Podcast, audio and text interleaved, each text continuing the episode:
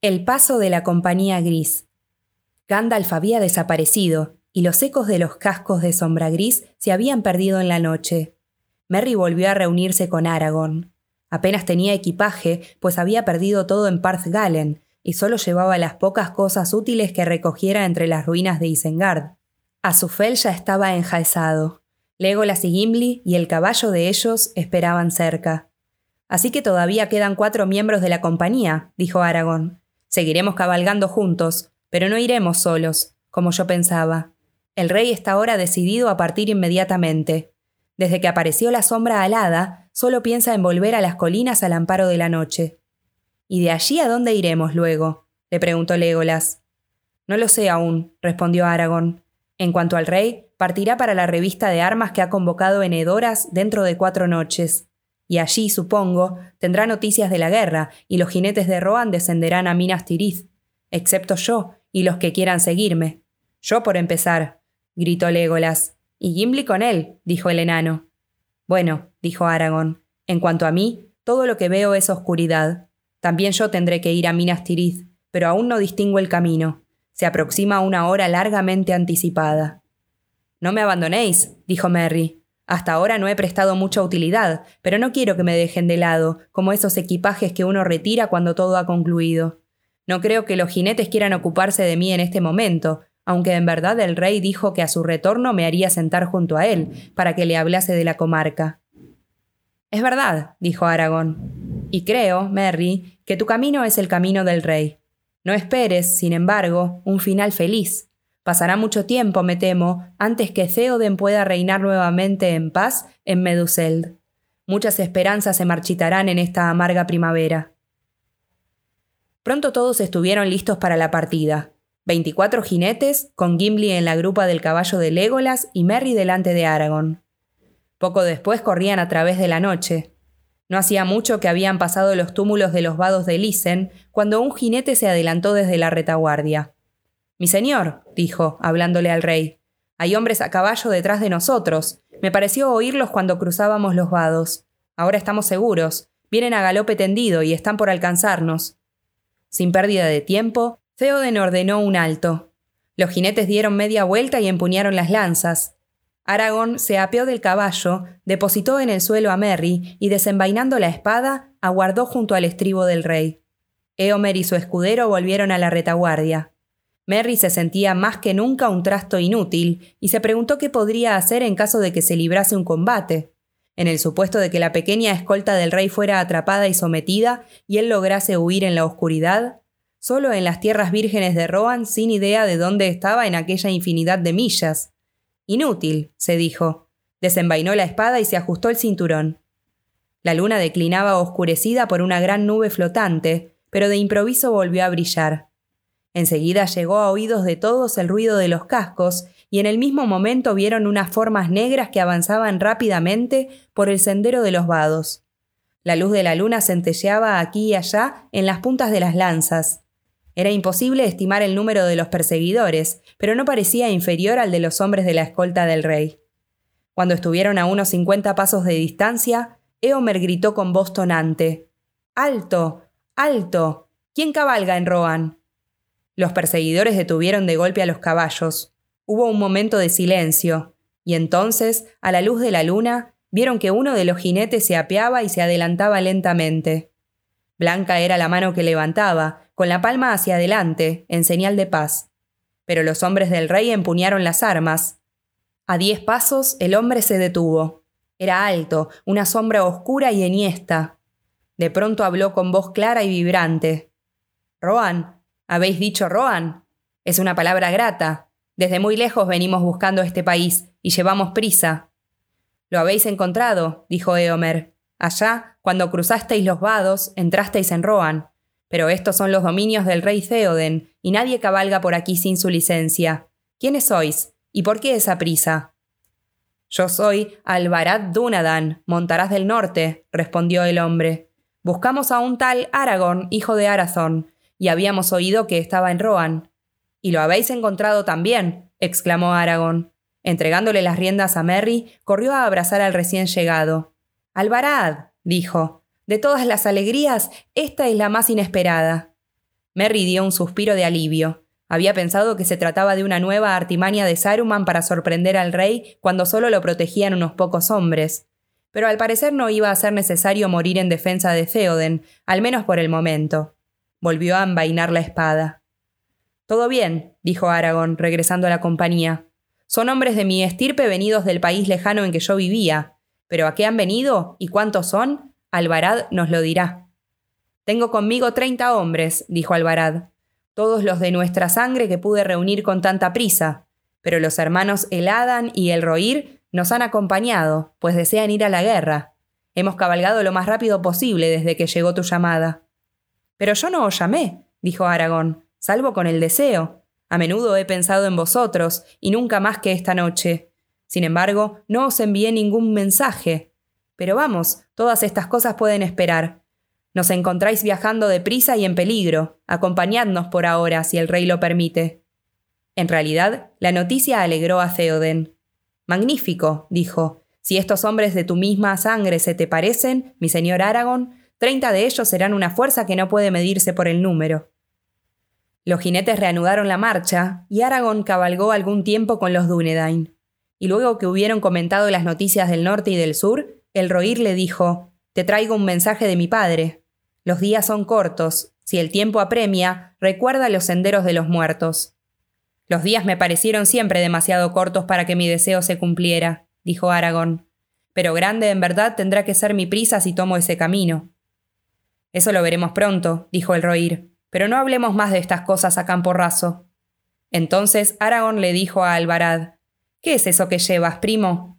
pues había notado que en vez de lanza empuñaba un asta larga, como si fuera un estandarte, pero envuelta en un apretado lienzo negro y atado con muchas correas.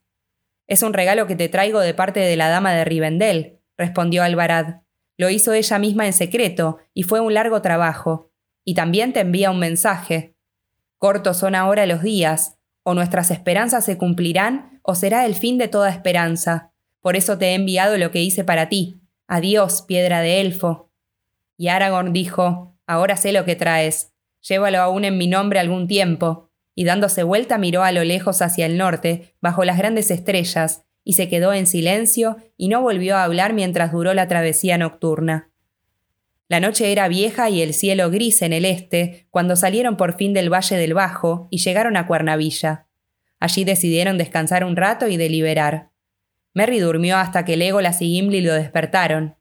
El sol está alto, le dijo Legolas. Ya todos andan ocupados de aquí para allá. Vamos, señor Zángano, levántate y ve a echar una mirada, mientras todavía estás a tiempo. Hubo una batalla aquí hace tres noches, dijo Gimli, y aquí fue donde Legolas y yo jugamos una partida que yo gané por solo un orco. Ven y verás cómo fue. Y hay cavernas, Merry, cavernas maravillosas. ¿Crees que podremos visitarlas, Legolas? No, no tenemos tiempo, dijo el elfo. No estropees la maravilla con la impaciencia. Te he dado mi palabra de que volveré contigo si tenemos alguna vez un día de paz y libertad. Pero ya es casi mediodía, y a esa hora comeremos y luego partiremos otra vez, tengo entendido. Merry se levantó y bostezó. Las escasas horas de sueño habían sido insuficientes. Se sentía cansado y bastante triste. Echaba de menos a Pippin y tenía la impresión de no ser sino una carga, mientras todos los demás trabajaban deprisa preparando planes para algo que él no terminaba de entender. ¿Dónde está Aragorn? preguntó. En una de las cámaras altas de la villa, le respondió Legolas. No ha dormido ni descansado, me parece. Subió allí hace unas horas, diciendo que necesitaba reflexionar, y solo lo acompañó su primo, Alvarad. Pero tiene una duda oscura o alguna preocupación. Es una compañía extraña la de estos recién llegados, dijo Gimli. Son hombres recios y arrogantes. Junto a ellos los jinetes de Rohan parecen casi niños. Tienen rostros feroces, como de roca gastada por los años casi todos ellos, hasta el propio Aragón, y son silenciosos. Pero lo mismo que Aragón, cuando rompen el silencio son corteses, dijo Legolas. ¿Y has observado a los hermanos Eladan y el Roir? Visten ropas menos sombrías que los demás, y tienen la belleza y la arrogancia de los señores elfos. Lo que no es extraño en los hijos de Elrond de Rivendell. ¿Por qué han venido? ¿Lo sabes? preguntó Merry. Se había vestido, y echándose sobre los hombros la capa gris, marchó con sus compañeros hacia la puerta destruida de la villa. En respuesta a una llamada, tú mismo lo oíste, dijo Gimli. Dicen que un mensaje llegó a Rivendell. Aragorn necesita la ayuda de los suyos, que los Dúnedain se unan a él en Rohan. Pero de dónde le llegó ese mensaje ahora es un misterio para ellos. Lo ha de haber enviado Gandalf, presumo yo. No, Galadriel, dijo Legolas. ¿No habló por boca de Gandalf de la cabalgata de la compañía gris llegada del norte? Sí, tienes razón, dijo Gimli. La dama del bosque. Ella lee en los corazones y las esperanzas. ¿Por qué, Legolas, no habremos deseado la compañía de algunos de los nuestros? Legolas se había detenido frente a la puerta, el bello rostro atribulado, la mirada perdida en la lejanía, hacia el norte y el este. Dudo que alguno quisiera acudir, respondió. No necesitan venir tan lejos a la guerra. La guerra avanza ya sobre ellos. Durante un rato caminaron los tres, comentando tal o cual episodio de la batalla, y descendieron por la puerta rota y pasaron delante de los túmulos de los caídos en el prado que bordeaba el camino. Al llegar a la empalizada de Helm, se detuvieron y se asomaron a contemplar el bajo. Negra, alta y pedregosa, ya se alzaba allí la quebrada de la muerte, y podía verse la hierba que los sucornos habían pisoteado y aplastado. Los dunlendinos y numerosos hombres de la guarnición del fuerte estaban trabajando en la empalizada o en los campos y alrededor de los muros semiderruidos. Sin embargo, había una calma extraña, un valle cansado que reposa luego de una tempestad violenta. Los hombres regresaron pronto para el almuerzo, que se servía en la sala del fuerte. El rey ya estaba allí, ni bien los vio entrar, llamó a Merry y pidió que le pusieran un asiento junto al suyo. No es lo que yo hubiera querido, dijo Theoden. Poco se parece este lugar a mi hermosa morada de Edoras, y tampoco nos acompaña tu amigo, aunque tendría que estar aquí. Sin embargo, es posible que pase mucho tiempo antes que podamos sentarnos, tú y yo, a la alta mesa de Meduseld. Y no habrá ocasión para fiestas cuando yo regrese. Adelante, come y bebe, y hablemos ahora mientras podamos y luego cabalgarás conmigo. ¿Puedo? dijo Merry, sorprendido y feliz. Sería maravilloso. Nunca una palabra amable había despertado en él tanta gratitud. Temo no ser más que un impedimento para todos, balbuceó. Pero no me arredra ninguna empresa que yo pudiera llevar a cabo, os lo aseguro. No lo dudo, dijo el rey. He hecho preparar para ti un buen pony de montaña. Te llevará al galope por los caminos que tomaremos, tan rápido como el mejor corcel pues pienso partir del fuerte siguiendo los senderos de las montañas, sin atravesar la llanura, y llegar a Edoras por el camino del Sagrario, donde me espera la dama Eowyn. Serás mi escudero si lo deseas. Eomer, ¿hay en el fuerte algún equipo que pueda servirle a mi paje de armas? No tenemos aquí grandes reservas, mi señor, respondió Eomer. Tal vez pudiéramos encontrar un yelmo liviano, pero no cotas de malla ni espadas para alguien de esta estatura. Yo tengo una espada, dijo Merry, y saltando del asiento, sacó de la vaina negra la pequeña hoja reluciente. Lleno de súbito amor por el viejo rey, se hincó sobre una rodilla y le tomó la mano y se la besó. ¿Permitís que deposite a vuestros pies la espada de Meriadoc de la comarca, rey Theoden? exclamó. Aceptad mis servicios, os lo ruego. Los acepto de todo corazón, dijo el rey, y posando las manos largas y viejas sobre los cabellos castaños del hobbit, le dio su bendición. Y ahora levántate, Meriadoc, escudero de Rohan de la casa de Meduseld, dijo. Toma tu espada y condúcela a un fin venturoso. Seréis para mí como un padre, dijo Merry. Por poco tiempo, dijo Theoden. Hablaron así mientras comían, hasta que Eomer dijo: Se acerca la hora de la partida, señor. Diré a los hombres que toquen los cuernos. Mas ¿dónde está Aragón? No ha venido a almorzar. Nos alistaremos para cabalgar, dijo Theoden pero manda aviso al señor Aragón de que se aproxima la hora. El rey, escoltado por la guardia y con Merry al lado, descendió por la puerta del fuerte hasta la explanada donde se reunían los jinetes. Ya muchos de los hombres esperaban a caballo. Serían pronto una compañía numerosa, pues el rey estaba dejando en el fuerte solo una pequeña guarnición, y el resto de los hombres cabalgaba ahora hacia Edoras. Un millar de lanzas había partido ya durante la noche pero aún quedaban unos 500 para escoltar al rey, casi todos hombres de los campos y valles del Folde Oeste. Los montaraces se mantenían algo apartados, en un grupo ordenado y silencioso, armados de lanzas, arcos y espadas. Vestían oscuros mantos grises y las capuchas les cubrían la cabeza y el yelmo. Los caballos que montaban eran vigorosos y de estampa arrogante, pero hirsutos de crines. Y uno de ellos no tenía jinete. El corcel de Aragón, que habían traído del norte, y que respondía al nombre de Roerin.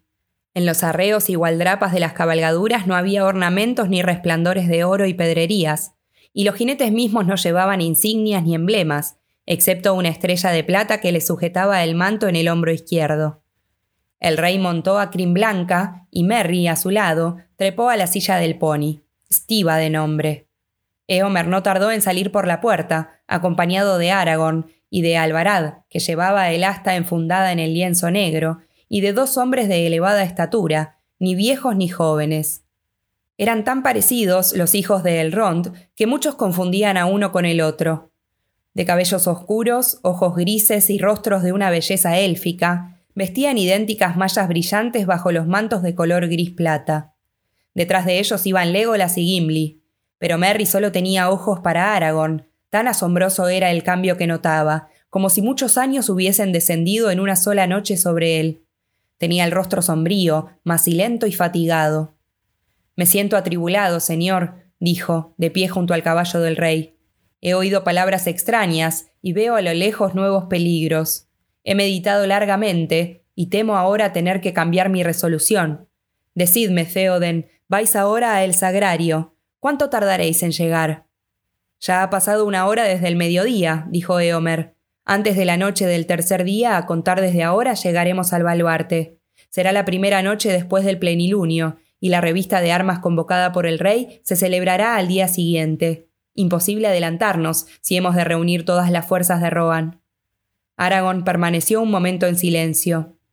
Tres días, murmuró, y el reclutamiento de los hombres de Rohan apenas habrá comenzado pero ya veo que no podemos ir más deprisa. Alzó la mirada al cielo y pareció que había decidido algo al fin. Tenía una expresión menos atormentada. En ese caso, y con vuestro permiso, señor, he de tomar una determinación que me atañe a mí y a mis gentes. Tenemos que seguir nuestro propio camino, y no más en secreto, pues para mí el tiempo del sigilo ha pasado. Partiré hacia el este por el camino más rápido y cabalgaré por los senderos de los muertos. Los senderos de los muertos, repitió, temblando, Theoden. ¿Por qué los nombras? Eomer se volvió y escrutó el rostro de Aragorn, y a Merry le pareció que los jinetes más próximos habían palidecido al oír esas palabras. Si en verdad hay tales senderos, prosiguió el rey, la puerta está en el sagrario, pero ningún hombre viviente podrá franquearla. Ay, Aragorn, amigo mío, dijo Eomer, tenía la esperanza de que partiríamos juntos a la guerra. Pero si tú buscas los senderos de los muertos, ha llegado la hora de separarnos, y es improbable que volvamos a encontrarnos bajo el sol. Ese será, sin embargo, mi camino, dijo Aragón. Mas a ti, Eomer, te digo que quizá volvamos a encontrarnos en la batalla, aunque todos los ejércitos de Mordor se alcen entre nosotros. Harás lo que te parezca mejor, mi señor Aragón, dijo Theoden. Es tu destino tal vez transitar por senderos extraños que otros no se atreven a pisar, esta separación me entristece y me resta fuerzas, pero ahora tengo que partir, y ya sin más demora, por los caminos de la montaña. Adiós. Adiós, señor, dijo Aragón. Galopad hacia la gloria. Adiós, Merry. Te dejo en buenas manos, mejores que las que esperábamos cuando perseguíamos orcos en Fangorn. Legolas y Gimli continuarán conmigo la cacería, espero. Mas no te olvidaremos. Adiós, dijo Merry. No encontraba nada más que decir. Se sentía muy pequeño y todas aquellas palabras oscuras lo desconcertaban y amilanaban. Más que nunca echaba de menos el inagotable buen humor de Pippin. Ya los jinetes estaban prontos, los caballos piafaban, y Merry tuvo ganas de partir y que todo acabase de una vez. Entonces Theoden le dijo algo a Eomer, y alzó la mano y gritó con voz tonante, y a esa señal los jinetes se pusieron en marcha. Cruzaron la empalizada, descendieron al bajo y volviéndose rápidamente hacia el este, tomaron un sendero que corría al pie de las colinas a lo largo de una milla o más, y que luego de girar hacia el sur y replegarse otra vez hacia las lomas, desaparecía de la vista. Aragón cabalgó hasta la empalizada y lo siguió con los ojos hasta que la tropa se perdió en lontananza, en lo más profundo del bajo. Luego miró a Alvarad. Acabo de ver partir a tres seres muy queridos, y el pequeño no menos querido que los otros, dijo. No sabe qué destino le espera, pero si lo supiese, igualmente iría. Gente pequeña pero muy valerosa, dijo Alvarad. Pocos saben de cómo hemos trabajado en defensa de las fronteras de la comarca, pero no les guardo rencor. Y ahora nuestros destinos se entrecruzan, dijo Aragón, y sin embargo, ay, hemos de separarnos. Bien, tomaré un bocado y luego también nosotros tendremos que apresurarnos a partir. Venid, Legolas y Gimli, quiero hablar con vosotros mientras como. Volvieron juntos al fuerte, y durante un rato Aragón permaneció silencioso, sentado a la mesa de la sala, mientras los otros esperaban. Veamos, dijo al fin Legolas. Habla y reanímate y ahuyenta las sombras, ¿Qué ha pasado desde que regresamos en la mañana gris a este lugar siniestro? Una lucha más siniestra para mí que la batalla de Cuernavilla, respondió Aragón. He escrutado la piedra de Orzank, amigos míos. ¿Has escrutado esa piedra maldita y embrujada? exclamó Gimli con cara de miedo y asombro. ¿Le has dicho algo a él? Hasta Gandalf temía ese encuentro. Olvidas con quién estás hablando, dijo Aragón con severidad, y los ojos le relampaguearon. ¿Acaso no proclamé abiertamente mi título ante las puertas de Edoras? ¿Qué temes que haya podido decirle a él? No, Gimli, dijo con voz más suave, y la expresión severa se le borró, y pareció más bien un hombre que ha trabajado en largas y atormentadas noches de insomnio. No, amigos míos, soy el dueño legítimo de la piedra, y no me faltaban ni el derecho ni la entereza para utilizarla, o al menos eso creía yo. El derecho es incontestable, la entereza me alcanzó, a duras penas. Aragón tomó aliento. Fue una lucha ardua y la fatiga tarda en pasar. No le hablé y al final sometí la piedra a mi voluntad. Soportar eso solo ya le será difícil. Y me vio. Sí, maese Gimli, me vio, pero no como vosotros me veis ahora. Si eso le sirve de ayuda, habré hecho mal, pero no lo creo. Supongo que saber que estoy vivo y que camino por la tierra fue un golpe duro para él, pues hasta hoy lo ignoraba. Los ojos de Orthanc no habían podido traspasar la armadura de Theoden, pero Sauron no ha olvidado Isildur ni la espada de Elendil, y ahora, en el momento preciso en que pone en marcha sus ambiciosos designios, se le revelan el heredero de Elendil y la espada, pues le mostré la hoja que fue forjada de nuevo. No es aún tan poderoso como para ser insensible al temor. No, y siempre lo carcome la duda. Pero a pesar de eso tiene todavía un inmenso poder, dijo Gimli, y ahora golpeará cuanto antes. Un golpe apresurado suele no dar en el blanco, dijo Aragorn. Ahora hemos de hostigar al enemigo, sin esperar ya a que sea él quien dé el primer paso. Porque ved, mis amigos, cuando conseguí dominar a la piedra, me enteré de muchas cosas. Vi llegar del sur un peligro grave e inesperado para Gondor, que privará a Minas Tirith de gran parte de las fuerzas defensoras. Si no es contrarrestado rápidamente, temo que antes de diez días la ciudad estará perdida para siempre. Entonces está perdida, dijo Gimli, pues qué socorros podríamos enviar y cómo podrían llegar allí a tiempo. No tengo ningún socorro para enviar, y he de ir yo mismo, dijo Aragón. Pero hay un solo camino en las montañas que pueda llevarme a las tierras de la costa antes que todo se haya perdido, los senderos de los muertos. Los senderos de los muertos, dijo Gimli un nombre funesto y poco grato para los hombres de Rohan por lo que he visto. ¿Pueden los vivos marchar por ese camino sin perecer? Y aun cuando te arriesgues a ir por ahí, ¿qué podrán tan pocos hombres contra los golpes de Mordor? Los vivos jamás utilizaron ese camino desde la avenida de los Rohirrim, respondió Aragón, pues les está vedado. Pero en esta hora sombría, el heredero de Isildur puede ir por él si se atreve. Escuchad, este es el mensaje que me transmitieron los hijos de Elrond de Rivendell, hombre versado en las antiguas tradiciones. Exhortada a Aragorn a que recuerde las palabras del vidente y los senderos de los muertos. ¿Y cuáles pueden ser las palabras del vidente? preguntó Legolas. Así habló Malvez el vidente en tiempos de Arbedui, el último rey de Fornost, dijo Aragorn. Una larga sombra se cierne sobre la tierra, y con alas de oscuridad avanza hacia el oeste. La torre tiembla, a las tumbas de los reyes se aproxima el destino. Los muertos despiertan, ha llegado la hora de los perjuros. De nuevo en pie en la piedra de Erej, oirán un cuerno que resuena en las montañas. ¿De quién será ese cuerno? ¿Quién a los olvidados llama desde el gris del crepúsculo? El heredero de aquel a quien juraron lealtad. Traído por la necesidad, vendrá desde el norte y cruzará la puerta que lleva a los senderos de los muertos. Sendas oscuras, sin duda alguna, dijo Gimli, pero para mí no más que estas estrofas.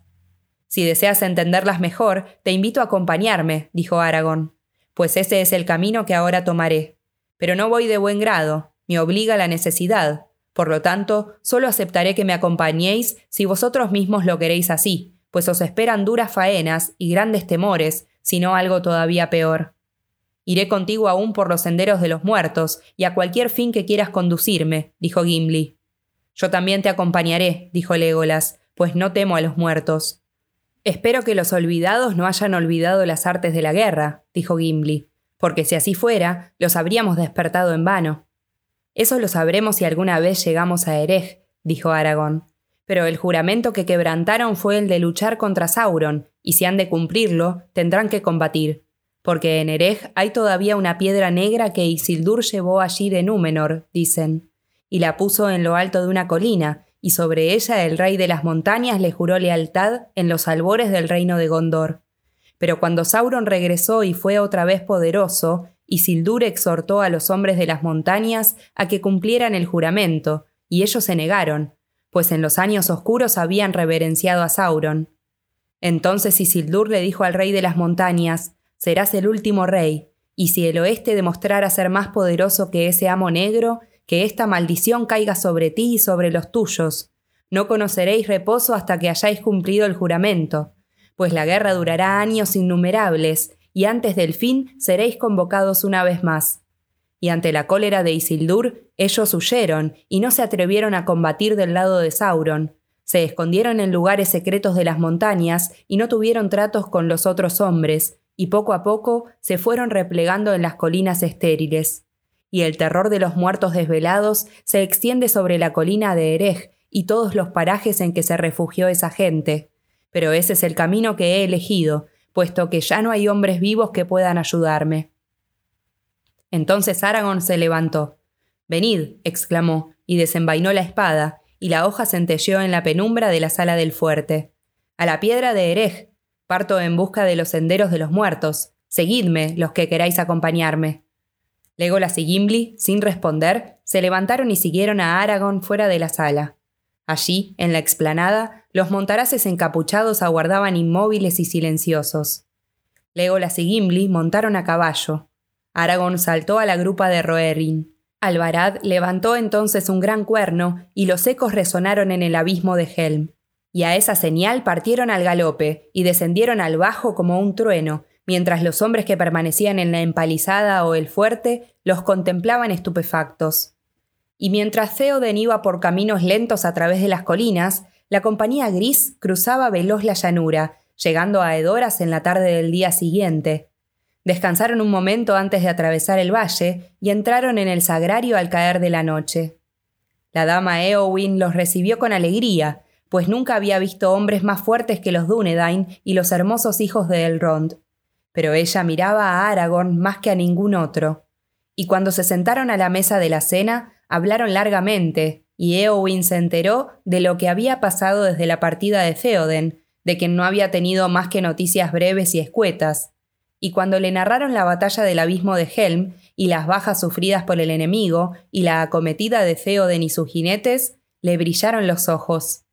Pero al cabo dijo, Señores, estáis fatigados e iréis ahora a vuestros lechos, tan cómodos como lo ha permitido la premura con que han sido preparados. Mañana os procuraremos habitaciones más dignas. Pero Aragorn le dijo No, señora, no os preocupéis por nosotros, bastará con que podamos descansar aquí esta noche y desayunar por la mañana, porque la misión que he de cumplir es muy urgente y tendremos que partir con las primeras luces. La dama sonrió y dijo Entonces, señor, habéis sido muy generoso al desviaros tantas millas del camino para venir aquí a traerle noticias a Eowyn y hablar con ella en su exilio. Ningún hombre en verdad contaría este viaje como tiempo perdido, le dijo Aragón. No obstante, no hubiera venido si el camino que he de tomar no pasara por el sagrario. Y ella le respondió como si lo que tenía que decir no le gustara. En ese caso, señor, os habéis extraviado, pues del valle sagrado no parte ninguna senda, ni al este ni al sur. Haríais mejor en volver por donde habéis venido. No, señora, dijo él, no me he extraviado. Conozco este país desde antes de que vos vinierais a agraciarlo. Hay un camino para salir de este valle, y ese camino es el que he de tomar. Mañana cabalgaré por los senderos de los muertos. Ella lo miró entonces como agobiada por un dolor súbito y palideció, y durante un rato no volvió a hablar, mientras todos esperaban en silencio. Pero Aragón, dijo al fin, entonces vuestra misión es ir en busca de la muerte, pues solo eso encontraréis en semejante camino. No permiten que los vivos pasen por ahí. ¿Acaso a mí me dejen pasar? dijo Aragón. De todos modos lo intentaré. Ningún otro camino puede servirme. Pero es una locura, exclamó la dama.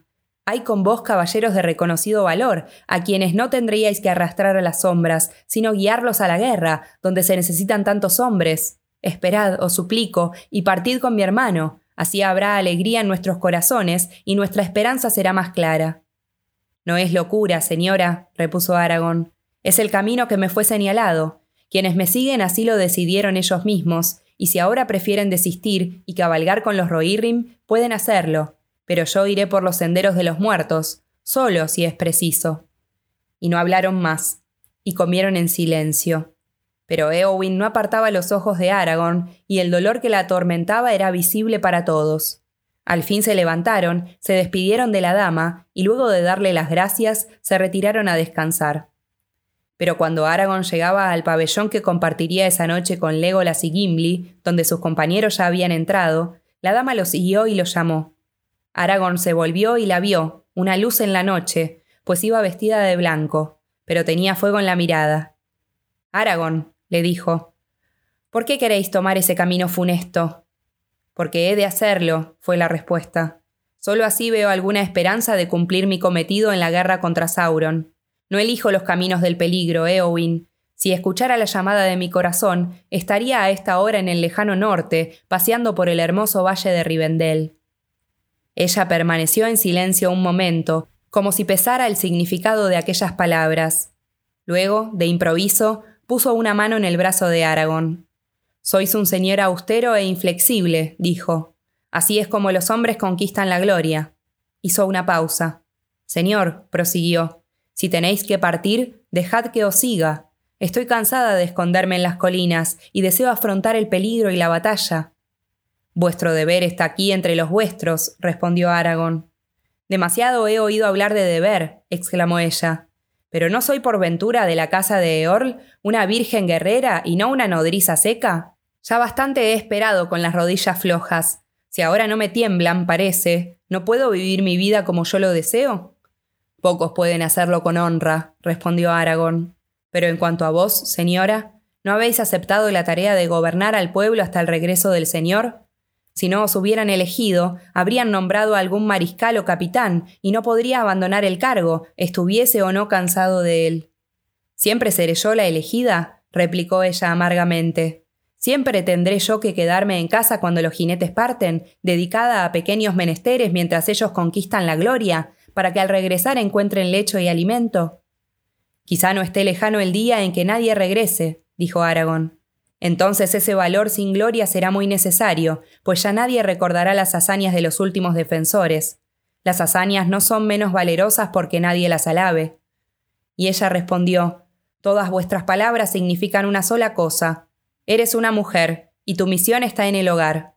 Sin embargo, cuando los hombres hayan muerto con honor en la batalla, se te permitirá quemar la casa e inmolarte con ella, puesto que ya no la necesitarán. Pero soy de la casa de Eorl, no una mujer de servicio. Sé montar a caballo y esgrimir una espada, y no temo el sufrimiento ni la muerte. ¿A qué teméis, señora? le preguntó Aragón. A una jaula, a vivir encerrada detrás de los barrotes, hasta que la costumbre y la vejez acepten el cautiverio, y la posibilidad y aún el deseo de llevar a cabo grandes hazañas se hayan perdido para siempre. Y a mí me aconsejabais no aventurarme por el camino que he elegido, porque es peligroso. Es el consejo que una persona puede darle a otra, dijo ella. No os pido, sin embargo, que huyáis del peligro, sino que vayáis a combatir donde vuestra espada puede conquistar la fama y la victoria. No me gustaría saber que algo tan noble y tan excelso ha sido derrochado en vano. Ni tampoco a mí, replicó Aragón. Por eso, señora, os digo, quedaos, pues nada tenéis que hacer en el sur. Tampoco los que os acompañan tienen nada que hacer allí. Os siguen porque no quieren separarse de vos, porque os aman. Y dando media vuelta, Eowyn se alejó desvaneciéndose en la noche. Ni bien apareció en el cielo la luz del día, antes que el sol se elevara sobre las estribaciones del este, Aragorn se preparó para partir. Ya todos los hombres de la compañía estaban montados en las cabalgaduras, y Aragorn se disponía a saltar a la silla cuando vieron llegar a la dama Eowyn. Vestida de jinete, ciñendo una espada, venía a despedirlos. Tenía en la mano una copa, se la llevó a los labios y bebió un sorbo, deseándoles buena suerte. Luego le tendió la copa a Aragorn, y también él bebió, diciendo Adiós, señora de Rohan. Bebo por la prosperidad de vuestra casa, y por vos, y por todo vuestro pueblo. Decidle esto a vuestro hermano. Tal vez, más allá de las sombras, volvamos a encontrarnos. Gimli y Legolas, que estaban muy cerca, creyeron ver lágrimas en los ojos de Eowyn, y esas lágrimas, en alguien tan grave y tan altivo, parecían aún más dolorosas. Pero ella dijo, ¿Os iréis, Aragón? Sí, respondió él. ¿No permitiréis entonces que me una a vuestra compañía, como os lo he pedido? No, señora, dijo él, pues no podría concederoslo sin el permiso del rey y vuestro hermano, y ellos no regresarán hasta mañana. Mas ya cuento todas las horas y todos los minutos. Adiós.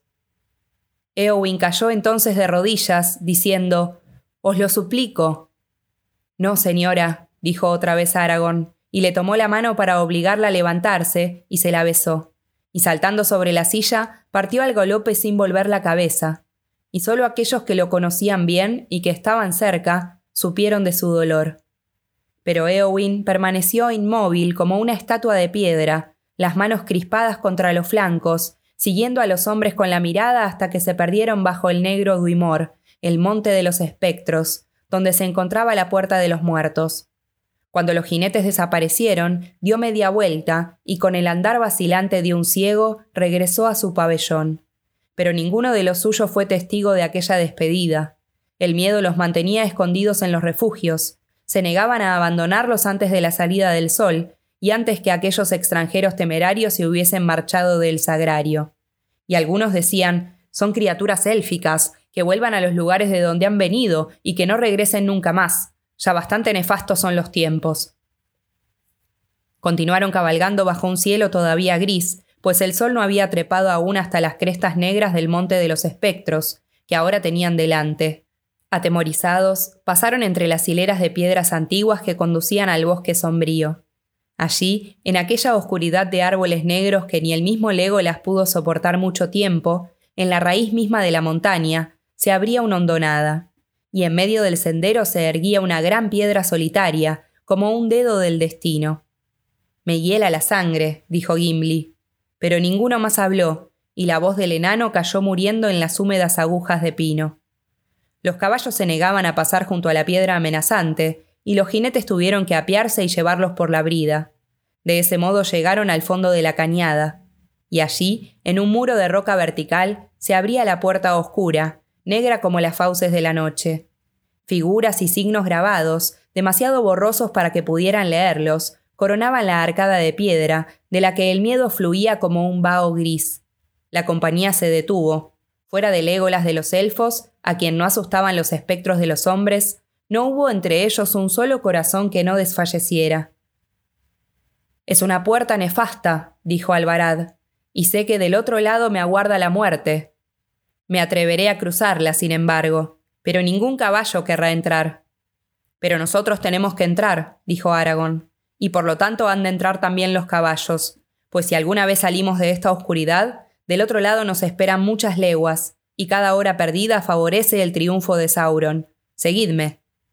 Aragorn se puso entonces al frente, y era tal la fuerza de su voluntad en esa hora que todos los Dúnedain fueron tras él. Y era en verdad tan grande el amor que los caballos de los montaraces sentían por sus jinetes, que hasta el terror de la puerta estaban dispuestos a afrontar, si el corazón de quien los llevaba por la brida no vacilaba. Solo Arod, el caballo de Rohan, se negó a seguir adelante, y se detuvo, sudando y estremeciéndose, dominado por un terror lastimoso.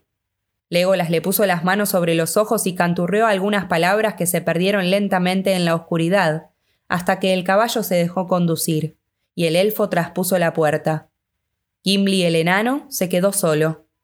Las rodillas le temblaban y estaba furioso consigo mismo. Esto sí que es inaudito, dijo, que un elfo quiera penetrar en las entrañas de la tierra y un enano no se atreva. y con una resolución súbita se precipitó en el interior. Pero le pareció que los pies le pesaban como plomo en el umbral, y una ceguera repentina cayó sobre él, sobre Gimli hijo de Gloin, que tantos abismos del mundo había recorrido sin acobardarse. Aragorn había traído antorchas y ahora marchaba a la cabeza llevando una en alto. Y el Adan iba con otra a la retaguardia, y Gimli, tropezando tras él, trataba de darle alcance. No veía más que la débil luz de las antorchas, pero si la compañía se detenía un momento, le parecía oír alrededor un susurro, un interminable murmullo de palabras extrañas en una lengua desconocida. Nada atacó a la compañía, ni le cerró el paso, y sin embargo, el terror de Gimli no dejaba de crecer a medida que avanzaban, sobre todo porque sabía ya que no era posible retroceder. Todos los senderos que iban dejando atrás eran invadidos al instante por un ejército invisible que los seguía en las tinieblas. Pasó así un tiempo interminable, hasta que de pronto vio un espectáculo que siempre habría de recordar con horror. Por lo que alcanzaba a distinguir, el camino era ancho, pero ahora la compañía acababa de llegar a un vasto espacio vacío, ya sin muros a uno y otro lado. El pavor lo abrumaba y a duras penas podía caminar. A la luz de la antorcha de Aragón, algo centelleó a cierta distancia, a la derecha. Aragón ordenó un alto y se acercó a ver qué era. ¿Será posible que no sienta miedo? murmuró el enano. En cualquier otra caverna, Gimli, hijo de Gloin, habría sido el primero en correr, atraído por el brillo del oro, pero no aquí, que siga donde está. Sin embargo, se aproximó y vio que Aragorn estaba de rodillas, mientras el Adan sostenía en alto las dos antorchas. Delante yacía el esqueleto de un hombre de notable estatura. Había estado vestido con una cota de malla y el arnés se conservaba intacto, pues el aire de la caverna era seco como el polvo.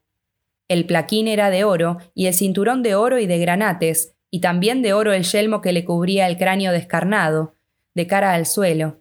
Había caído cerca de la pared opuesta de la caverna, y delante de él se alzaba una puerta rocosa cerrada a cal y canto. Los huesos de los dedos se aferraban aún a las fisuras. Una espada mellada y rota yacía junto a él, como si en un último y desesperado intento hubiese querido atravesar la roca con el acero. Aragorn no lo tocó, pero luego de contemplarlo un momento en silencio, se levantó y suspiró. Nunca hasta el fin del mundo llegarán aquí las flores del Simbelmine, murmuró. Nueve y siete túmulos hay ahora cubiertos de hierba verde, y durante todos los largos años haya sido ante la puerta que no pudo abrir. ¿A dónde conduce? ¿Por qué quiso entrar? Nadie lo sabrá jamás. Pues mi misión no es esta, gritó, volviéndose con presteza y hablándole a la susurrante oscuridad. Guardad los secretos y tesoros acumulados en los años malditos. Solo pedimos prontitud. Dejadnos pasar y luego seguidnos. Os convoco ante la piedra de Herej. No hubo respuesta, solo un silencio profundo, más aterrador aún que los murmullos. Y luego sopló una ráfaga fría que estremeció y apagó las antorchas, y fue imposible volver a encenderlas. Del tiempo que siguió, una hora o muchas, Gimli recordó muy poco. Los otros apresuraron el paso, pero él iba aún a la saga, perseguido por un horror indescriptible que siempre parecía estar a punto de alcanzarlo, un rumor que crecía a sus espaldas, como el susurro fantasmal de innumerables pies. Continuó avanzando y tropezando hasta que se arrastró por el suelo como un animal y sintió que no podía más. O encontraba una salida o daba media vuelta y en un arranque de locura corría al encuentro del terror que venía persiguiéndolo. De pronto, oyó el susurro cristalino del agua, un sonido claro y nítido, como una piedra que cae en un sueño de sombras oscuras. La luz aumentó, la compañía traspuso otra puerta, una arcada alta y ancha, y de improviso se encontró caminando a la vera de un arroyo. Y más allá, un camino descendía en brusca pendiente entre dos riscos verticales, como hojas de cuchillo contra el cielo lejano. Tan profundo y angosto era el abismo que el cielo estaba oscuro, y en él titilaban unas estrellas diminutas.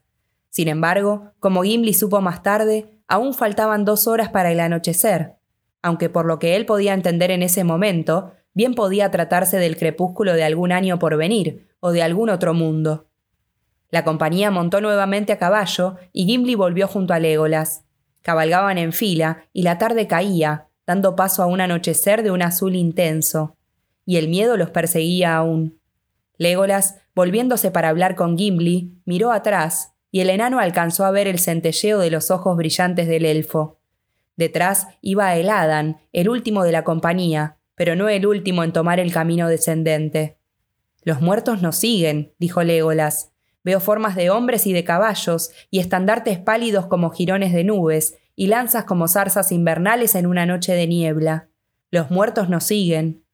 Sí, los muertos cabalgan detrás de nosotros. Han sido convocados, dijo el Adán. Tan repentinamente como si se hubiese escurrido por la grieta de un muro, la compañía salió al fin de la hondonada. Ante ellos se extendían las tierras montañosas de un gran valle, y el arroyo descendía con una voz fría en numerosas cascadas. ¿En qué lugar de la Tierra Media nos encontramos? preguntó Gimli. Y el Adán respondió Hemos bajado desde las fuentes del Morzón, el largo río de aguas glaciales. Desciende hasta volcarse en el mar que baña los muros de Dolan Roth.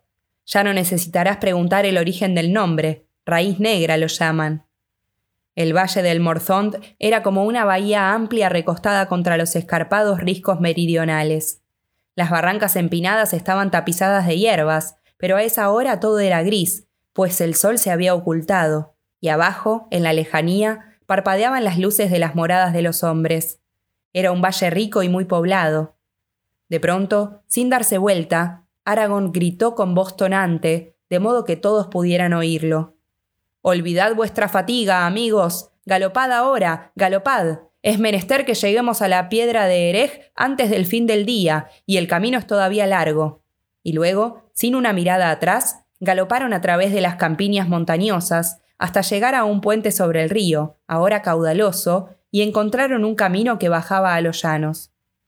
Al paso de la compañía gris, las luces de las casas y de las aldeas se apagaban, se cerraban las puertas, y la gente que aún estaba en los campos daba gritos de terror y huía despavorida, como ciervos acosados. En todas partes se oía el mismo clamor en la noche creciente. El rey de los muertos, el rey de los muertos marcha sobre nosotros. Lejos y allá abajo repicaban campanas y todos huían ante el rostro de Aragorn. Pero los jinetes de la compañía gris pasaban de largo, rápidos como cazadores, y ya los caballos empezaban a trastabillar de cansancio. Así, justo antes de la medianoche, y en una oscuridad tan negra como las cavernas de las montañas, llegaron por fin a la colina de Erej. Largo tiempo hacía que el terror de los muertos se había aposentado en esa colina y en los campos desiertos de alrededor, pues allí en la cima se alzaba una piedra negra, redonda como un gran globo, de la altura de un hombre, aunque la mitad estaba enterrada en el suelo. Tenía un aspecto sobrenatural, como si hubiese caído de lo alto, y algunos lo creían, pero aquellos que aún recordaban las antiguas crónicas del Oesternes aseguraban que había venido de las ruinas de Númenor y que había sido puesta por Isildur cuando llegó allí. Ninguno de los habitantes del valle se atrevía a aproximarse a la piedra, ni quería vivir en las cercanías. Decían que en ese lugar celebraban sus cónclaves los hombres sombra y que allí se reunían a cuchichear en horas de pavor, apiñados alrededor de la piedra. A esa piedra llegó la compañía en lo más profundo de la noche, y se detuvo. El roír le dio entonces a Aragón un cuerno de plata, y Aragón sopló en él. Y a los hombres que estaban más cerca les pareció oír una respuesta, otros cuernos que resonaban en cavernas profundas y lejanas. No oían ningún otro ruido, pero sin embargo sentían la presencia de un gran ejército reunido alrededor de la colina.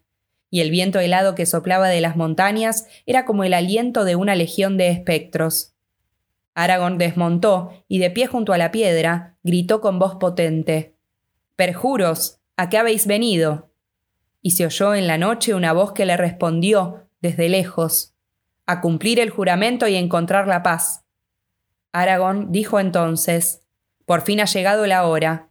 Marcharé enseguida a Pelargir, en la ribera del Anduin, y vosotros vendréis conmigo. Y cuando hayan desaparecido de esta tierra todos los servidores de Sauron, consideraré como cumplido vuestro juramento, y entonces tendréis paz, y podréis partir para siempre, porque yo soy el Esar, el heredero de Isildur de Gondor. Dicho esto, le ordenó a Alvarad que desplegase el gran estandarte que había traído. Y he aquí que era negro, y si tenía alguna insignia, no se veía en la oscuridad. Entonces se hizo el silencio. Ni un murmullo ni un suspiro volvió a oírse en toda aquella larga noche. La compañía acampó en las cercanías de la piedra, aunque los hombres, atemorizados por las sombras que los cercaban, casi no durmieron. Pero cuando llegó la aurora, pálida y fría, Aragón se levantó y guió a la compañía en el viaje más precipitado y fatigoso que ninguno de los hombres, salvo él mismo, había conocido jamás. Y solo la indomable voluntad de Aragón los sostuvo e impidió que se detuvieran. Nadie entre los mortales hubiera podido soportarlo, nadie excepto los Dúnedain del norte, y con ellos Gimli el enano y Legolas de los elfos. Pasaron por la garganta de Tarlang y desembocaron en la Medon, seguidos por el ejército de las sombras y precedidos por el terror. Y cuando llegaron a Calembel, a orillas del Quiril, el sol descendió como sangre en el oeste, detrás de los picos lejanos del Pinath Gelin. Encontraron la ciudad desierta y los vados abandonados, pues muchos de los habitantes habían partido a la guerra, y los demás habían huido a las colinas ante el rumor de la venida del rey de los muertos y al día siguiente no hubo amanecer, y la compañía gris penetró en las tinieblas de la tempestad de Mordor y desapareció a los ojos de los mortales. Pero los muertos los seguían.